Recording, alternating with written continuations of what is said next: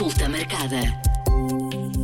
Bem-vindos à Consulta Marcada. Esta semana falamos novamente sobre saúde mental com João Paulo Magalhães. Olá, João Paulo. É, Portugal é o país da União Europeia com mais pessoas que sofrem de depressão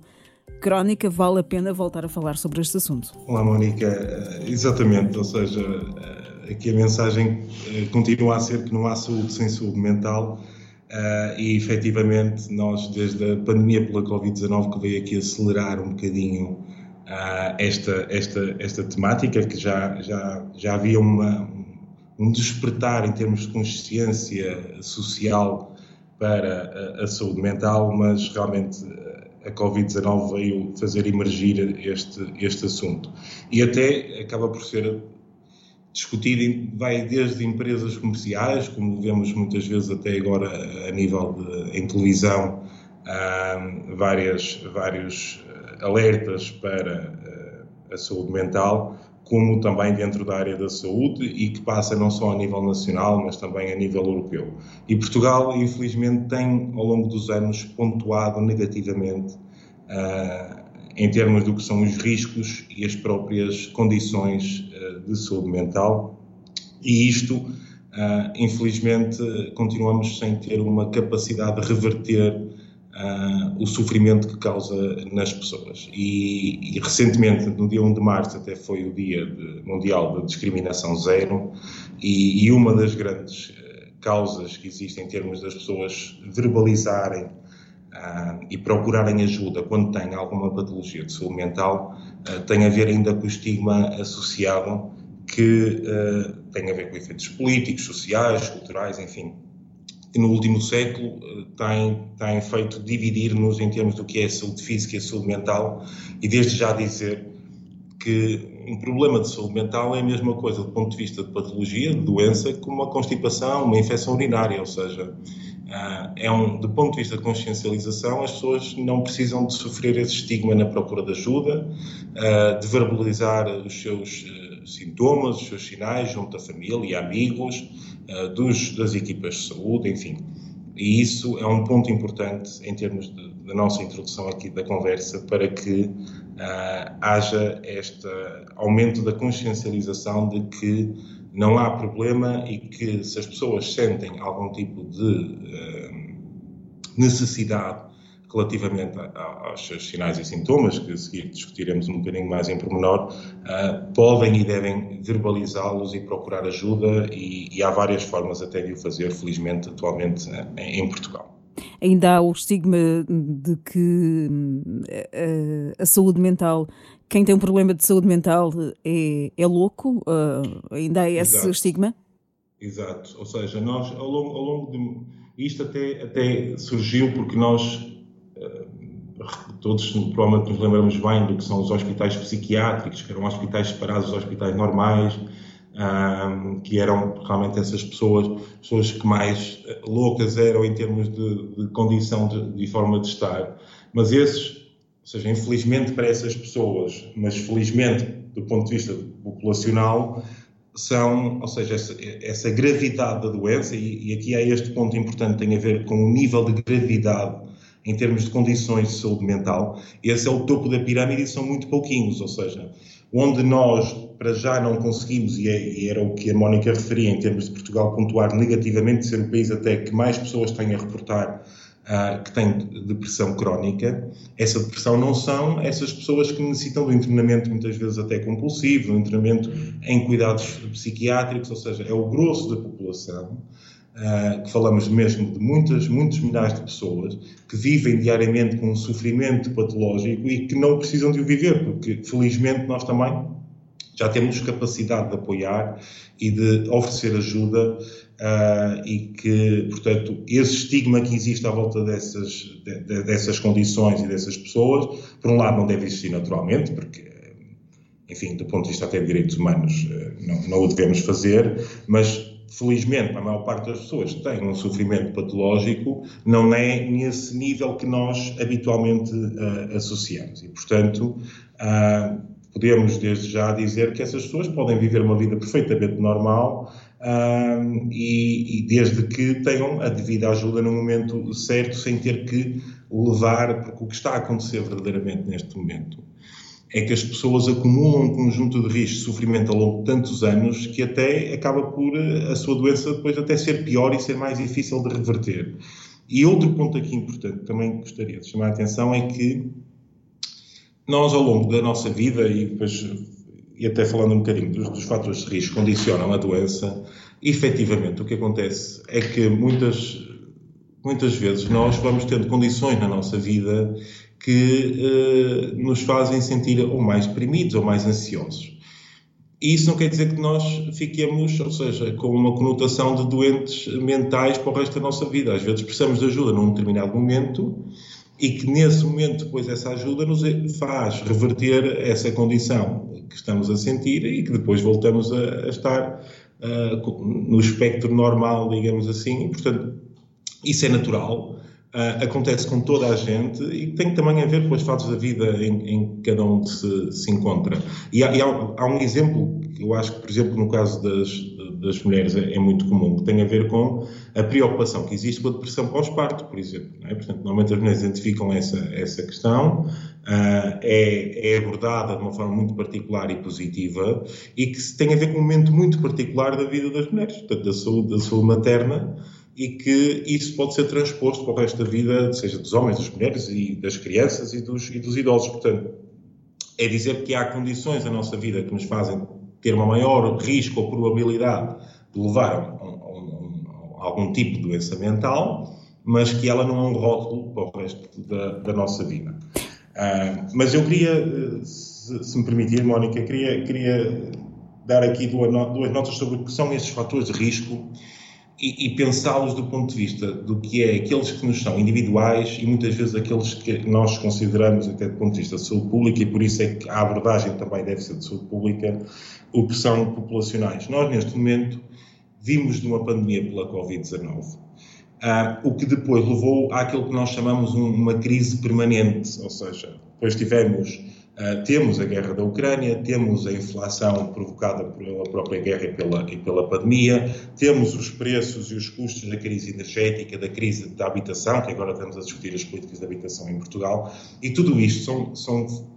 questões populacionais e sociais que criam, aumentam a probabilidade das pessoas terem maior ansiedade nas suas vidas, criarem maior insegurança a nível de rendimentos, um, e, e que faz com que as pessoas em coisas que elas próprias não podem controlar, mas que impactam a, a sua, a sua saúde mental.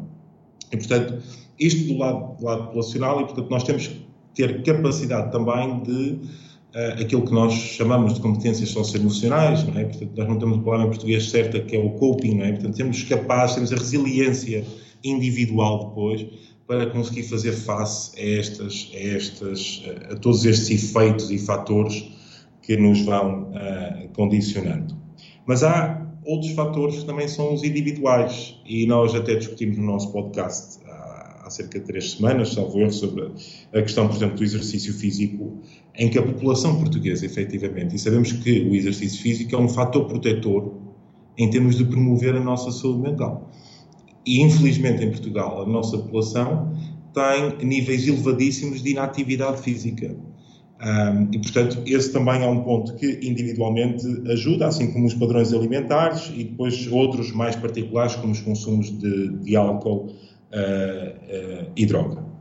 Portanto, assim, de uma forma global, estes eram aqueles fatores que, uh, chamando a atenção do que é depois os níveis de gravidade das doenças, que felizmente a maior parte das pessoas é um nível de gravidade ligeiro, moderado, portanto, não aquele, aquele, aquele nível grave e depois também a outra questão que tem a ver com os grupos etários que falamos, portanto, entre o que são as crianças, os adultos e os idosos, também a forma como afeta é, é a condição de saúde mental é, é diferente.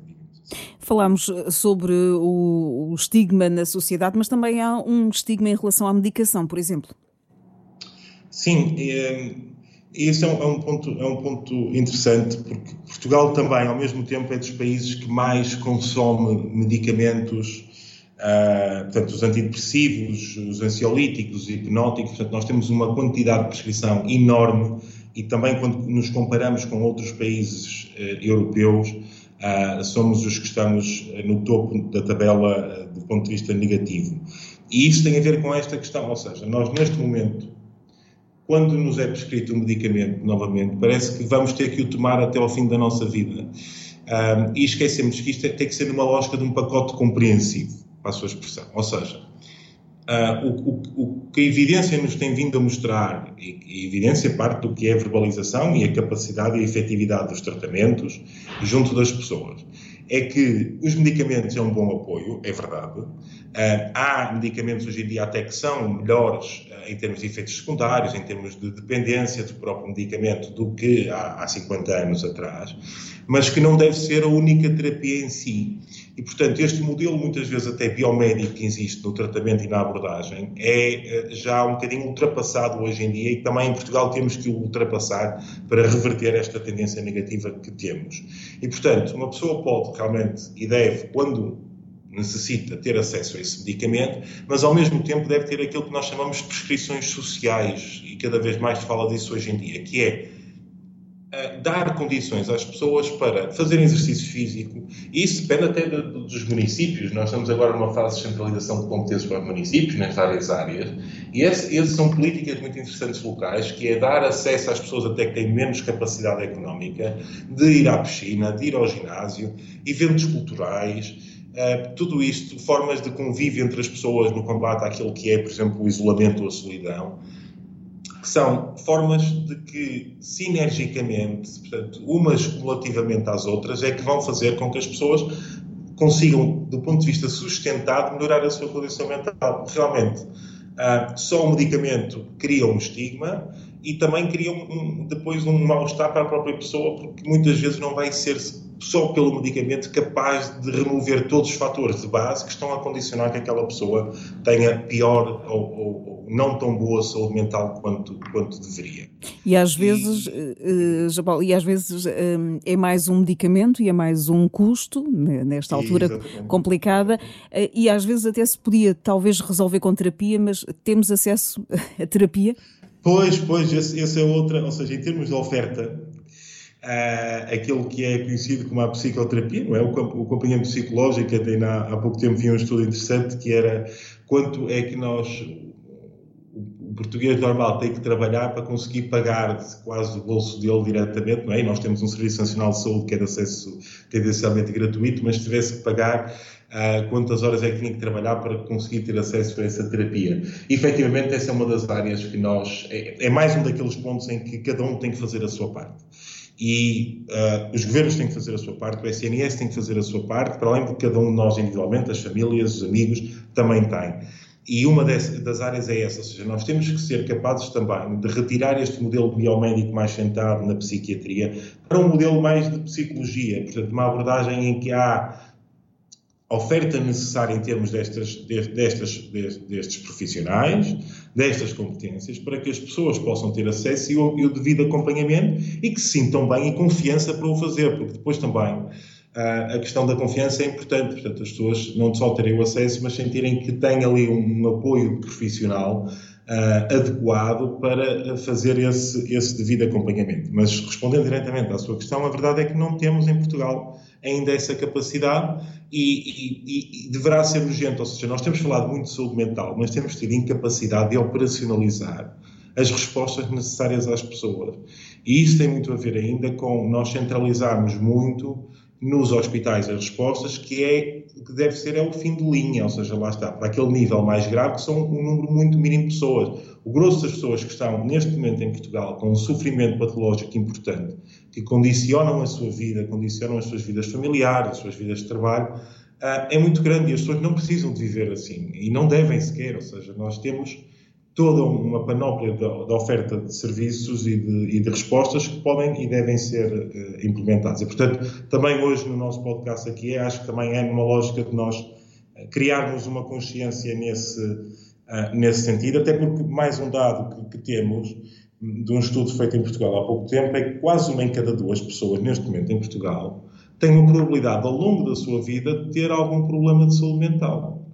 isto é, é imenso, não é? Portanto, nós temos que realmente ser capazes de dizer assim, ok, nós vamos promover a saúde mental para evitar chegarmos aí, mas também partindo já de base que sabemos que quase uma em cada duas pessoas vão ter ao longo da sua vida um, um problema de saúde mental, ter capacidade de oferecer ajuda a essas pessoas no momento certo e na hora certa e no, e no, e no local certo. É? Portanto,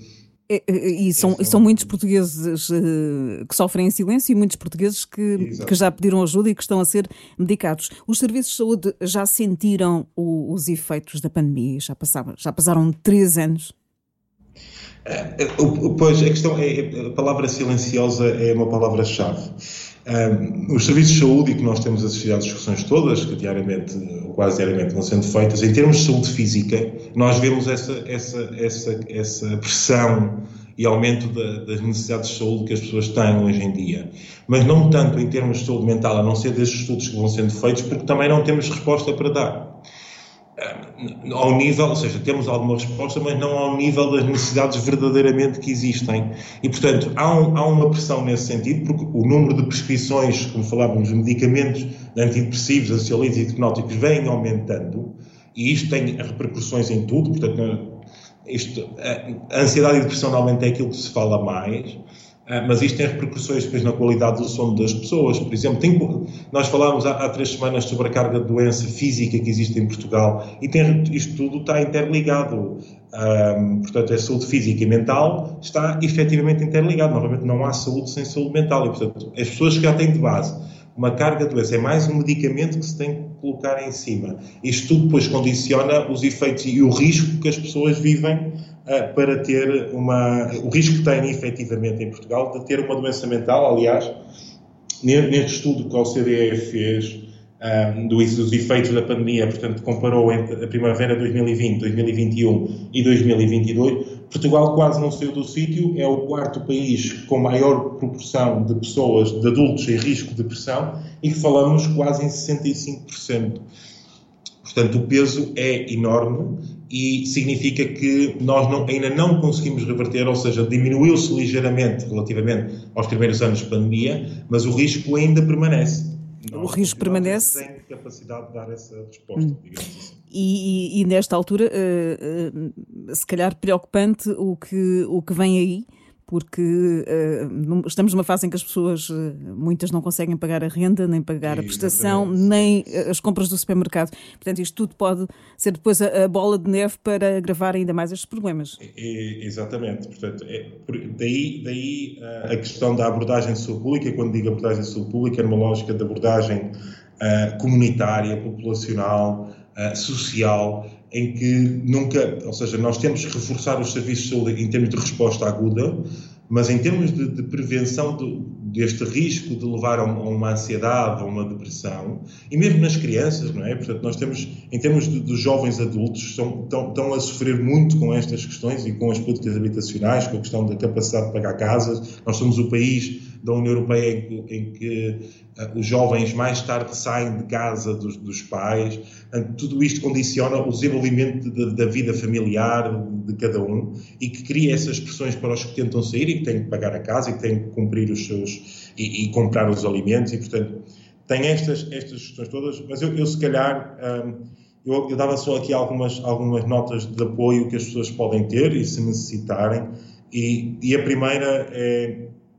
a questão efetivamente relacionada com as linhas de apoio. Uh, felizmente, já há várias associações criaram linhas de apoio, mas a, a primeira à cabeça é a linha do SNS 24, continua a ter uma linha de acompanhamento psicológico, de apoio psicológico. E, portanto, as pessoas se sentirem alguma coisa, de forma anónima, podem ligar para a linha do SNS 24, que está amplamente conhecida e divulgada, e verbalizar isso, porque depois eles têm um serviço específico de apoio psicológico, e isso é um ponto importante. De qualquer forma, há outras associações que têm linhas de apoio importantes e que, e que devemos uh, sempre relembrar e, uh, e, portanto, isso é um ponto uh, que eu queria também deixar claro.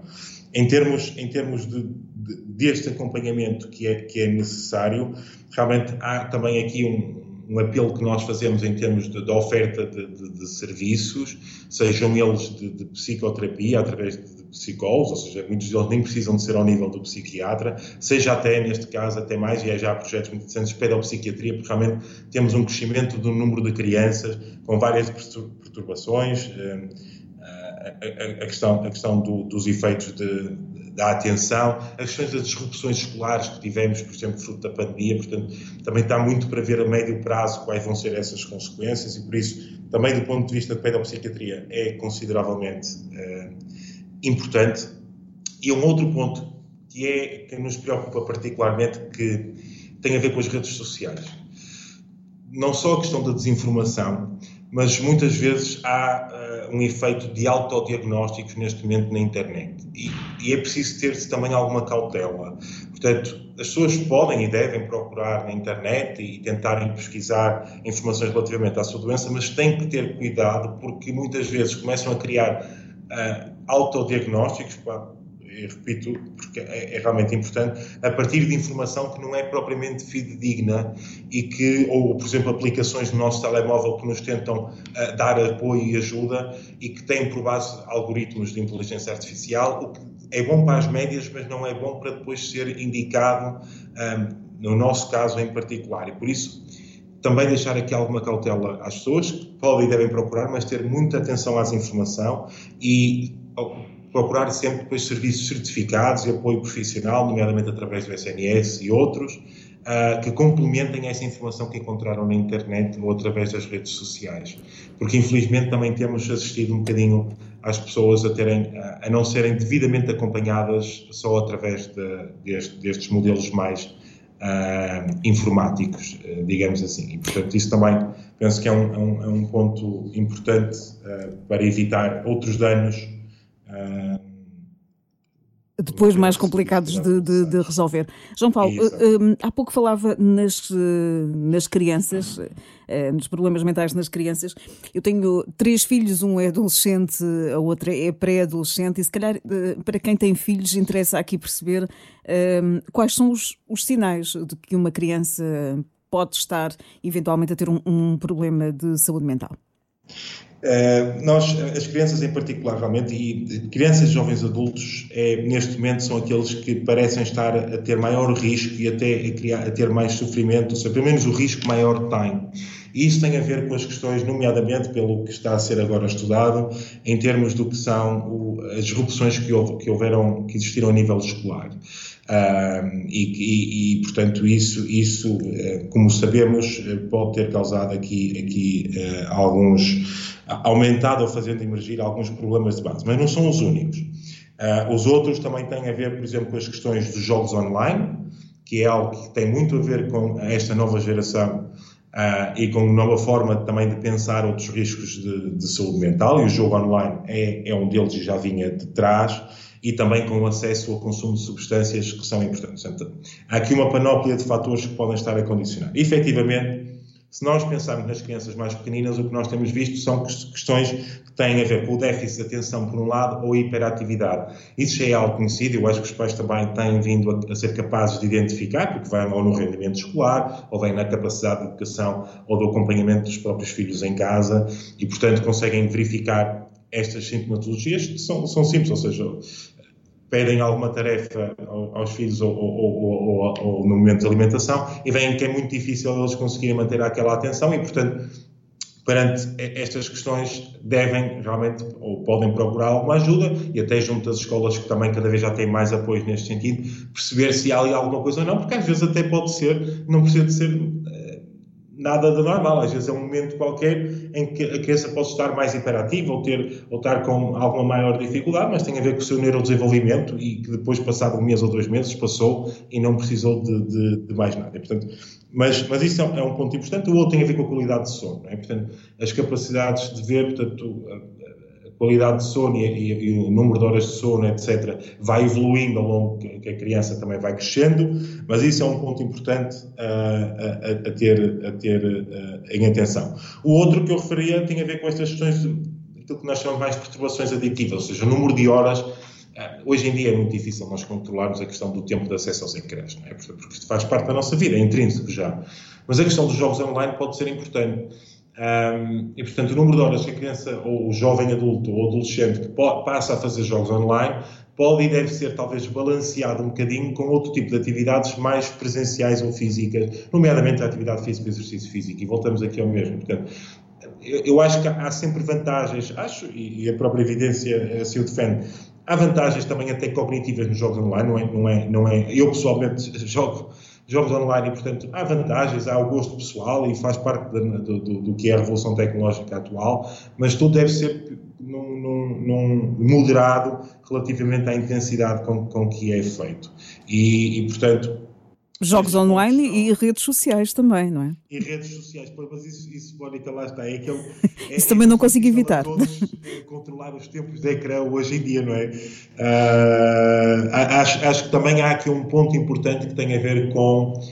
uma vez mais, este, toda esta nova geração que nasce depois do ano 2000, mais ou menos, e que apanha, portanto, o surgimento, começa pelo Facebook, enfim, mas depois todas estas, eh, esta evolução do, dos, dos dos telemóveis e de todas as aplicações que temos acesso, acho, acho que ainda estamos para ver todos um bocadinho as consequências a longo prazo. Algumas que vão emergindo, mas nós não sabemos como é que as novas gerações vão, do ponto de vista social, interagir e que consequências é que isso tem depois quando chegando a uma vida adulta, é, é, por exemplo, aos 40, 50 ou 60 anos. Um, portanto, isso também estamos para ver, e, e, quer dizer, nós todos faz parte da nossa vida, nós temos é que conseguir ter capacidade e isso é muito importante ao nível escolar. Ao nível escolar, até mesmo até ao ensino secundário uh, e ao ensino superior, digo, que é trabalhar as nossas competências socioemocionais. Nós temos que ter resiliência para combater, e isso são competências mesmo que nós desenvolvemos e, e que devem ser trabalhadas para, para a capacidade de tomada de decisão. E que muitas vezes, claro que está ligado depois ao ambiente familiar e, portanto, há coisas que nós não alteramos e, infelizmente, nós vimos na pandemia, portanto, temos, há muitas crianças expostas a ambientes familiares de violência, de, enfim, mas que se tenta reverter a todos os níveis uh, da melhor forma possível uh, essas condições e para que as pessoas, perante uma adversidade na vida, tenham capacidade de, de a gerir e tenham capacidade de a ultrapassar. E, portanto, isso é um, é um, é um, é um ponto importante e, uma vez mais, cada um fazendo a sua parte. Portanto, e isso, traba isso trabalha-se, não é? Trabalha-se hum, é, é, é, trabalha em casa, trabalha-se na escola, mas eh, temos, eh, temos eh, ajuda suficiente em Portugal? Nomeadamente não, nas escolas. não. Aliás, nós em particular, na, na, saúde pública, digamos, temos, há, há, um programa já, já antigo que precisa ser reformulado e reforçado, que é o Programa Nacional de Saúde Escolar, em que uma das áreas muito importantes é esta, é realmente as, as competências socioemocionais, ou seja, é tentar dar as ferramentas às crianças e jovens, e, e muitas vezes estes projetos até incluem também os pais, Uh, e o corpo docente e não docente, mas é, é, dar as ferramentas necessárias para, perante adversidades, o que é que eu devo fazer. Uh, como é que eu devo reagir? Que decisões é que eu devo tomar? Uh, devo, devo tentar uh, tomar uma decisão que seja no sentido de compreender o que é que se está a passar comigo, compreender a que fatores é que eu devo estar é que eu estou exposto e como é que eu posso lidar com eles, ou procurar uma decisão em que eu vou procurar consumos, por exemplo, de álcool e drogas que uh, têm uma resposta fácil, mas consequências a médio e longo prazo. E, portanto, é, é muito neste sentido que uh, nós temos que fazer mais em termos de promoção de saúde, que é verdadeiramente promoção da saúde, ou seja, é dar as ferramentas às pessoas para conseguirem lidar com este problema, mas ao mesmo tempo também temos a outros níveis de uh, impedir que estejamos constantemente também expostos a estas crises. Não é? Portanto, nós, nós não podemos. Nós, nós estamos a discutir a política de habitação e, se calhar, temos que também ter um foco de saúde e de saúde mental quando estamos a fazer esta discussão da política de, saúde, de, de habitação. É? Dizer, dizer, que os critérios que usamos para oferecer ajuda às famílias, se calhar é as famílias que neste momento estão a passar piores condições a, a nível de saúde, tenham em primeiro lugar este, estes apoios. Portanto, é, nós temos que ser capazes, é aquilo que nós chamamos de saúde em todas as políticas, de, de uh, integrar a, saúde mental e a saúde física como, como um conjunto uh, quando nós definimos políticas sociais e de apoio e de oferta. Portanto, por um lado, os indivíduos, as pessoas, as famílias uh, uh, e os amigos, por outro lado, os, os, governos, as instituições e os serviços têm de ser capazes de dar estas respostas e mesmo os próprios profissionais também têm que ter resiliência, não é? Portanto, isso é uma questão importante, não é? O burnout profissional que todos sentimos, que não é só os profissionais de saúde, ou os profissionais de ação social, os profissionais de qualquer setor de atividade da sociedade. Uh, tem, tem estado sob grande desgaste, uh, grande pressão até da organização interna de equipas, de, dos rendimentos que oferem, e portanto tudo isto são uh, fatores que, que enfim, uh, requerem esta, esta abordagem alargada, mas que pelo menos tentamos aqui na nossa conversa dizer que não é só um ponto, temos que todos ter um compromisso e uma responsabilidade partilhada neste, uh, neste papel. Devíamos ter o um pacote mais habitação e o um pacote mais saúde mental, não é, João Paulo? Exatamente. E que apanhasse estes, estes, estes pontos todos uh, da sociedade, porque a questão nós hoje não, não falamos um bocadinho, mas a questão, a questão dos riscos ocupacionais em termos, em termos de, de emprego são particularmente relevantes e que, e que também necessitam, ou seja, ambientes saudáveis dentro das próprias uh, atividades profissionais, sejam empresas, serviços públicos, enfim, uh, é, é, é e serviços sociais é consideravelmente importante e tem sido um dos pontos que uh, em áreas onde há grande indústria, por exemplo, tem sido muito verbalizado, porque as pessoas realmente estão muitas vezes expostas a um desgaste emocional uh, que depois condiciona a sua uhum. vida e, e levam E tem consequências, não é? Para casa e, portanto, sabemos que isso e traduz-se nas crianças, enfim, lá está, aquela bola de neve que, que sabemos. E, portanto, uh, não é só saúde física, não há saúde sem saúde mental e, portanto, isso é um ponto uh, importante e que, e que devemos uh, promover e prevenir mais. Já deixámos aqui vários alertas, já sublinhamos que é importante não ter vergonha de pedir ajuda. Para finalizar, João Paulo, o que é que, o que, é que vos preocupa mais enquanto profissionais de saúde? São os jovens adultos nesta altura? Sim, os, jo os, jovens adultos talvez seja o grupo que, pelo que nós estamos a ver em termos de consequências pós-pandemia de Covid-19, pelo menos as fases mais. Jovens adultos, adolescentes. Não sei se será bem só jovens adultos? Eh, pois, pois, é, é, digamos aqui entre os 10 e os 30 anos, talvez. Portanto, é, é, é aquela fase em que são os adolescentes em que, em que despertam-se mais em termos do, do que é o seu convívio social e círculo de amigos em termos escolares e depois aquele período também de entrada no mercado de trabalho. E este, estes, estes dois grupos, porque são aqueles que normalmente são mais sensíveis ou mais vulneráveis neste momento às condições externas e que fazem uh, com que, não obstante, entrem numa lógica e, e, e menos positiva e que uh, tenham um risco de ter, esta, ter consequências em termos de saúde mental. Aliás, este grupo, e se virmos entre aqueles em que Portugal, lá está uma vez mais, também pontua negativamente, os tem, que estão já a reportar uh, algum tipo de, de, Não, desculpa, peço desculpa, que têm já um risco de ter algum tipo de pressão entre estes adolescentes, jovens adultos, se compararmos os que reportam dificuldades financeiras e não reportam, estamos a falar de uma proporção entre 50% e 80% de, de, destes jovens e, portanto, é uma carga enorme uh, que têm. Portanto, as nossas mensagens finais aqui seria, por um lado, é exatamente isso, ou seja, despertar consciência e não ter vergonha, uh, verbalizem as suas, uh, as suas necessidades, os seus, os seus anseios, se sentem, não, não escondam, porque é, realmente nós temos um, um, um, um, estigma em termos de, de mostrar sempre a felicidade e depois chegar a casa e, e esconder, e esconder a tristeza e só mostrá-la individualmente em casa. Mas não, não tenham vergonha, ou seja, faz parte da vida e, e repito, uma condição de saúde mental é como ter uma constipação, uma infecção urinária, enfim, até outras consequências mais graves, um cancro, enfim, mas é, é uma doença como todas as outras, portanto, não, não, não, não, não deve ser alvo de estigma e há tratamento e há ajudas que podem ser feitas, que podem ser oferecidas e, portanto, esse é um ponto importante, reduzir o estigma e a discriminação. E, por último, cada um fazer a sua parte. Portanto, nós temos que ser capazes de oferecer mais capacidade de ajuda e aqui chamamos a atenção não só para eh, as pessoas, os amigos, os círculos de amigos, não, não, não, não olhar para o lado, mas também para os governos, para as instituições, sejam elas de cariz uh, da, da, área da saúde, sejam da área social, sejam do setor habitacional e sejam as próprias empresas, os próprios empresários e, e portanto, todos uh, têm que ter a consciência de que uh, temos que ajudar as pessoas que necessitam e temos que dar os, os recursos necessários, em particular na saúde. Precisamos de maior oferta de serviços públicos, porque realmente neste momento em Portugal Uh, o SNS não está capaz de dar a resposta necessária e, e tem que fazer um esforço perante o, os valores negativos que temos e das pessoas que estão em sofrimento neste momento. Consulta marcada.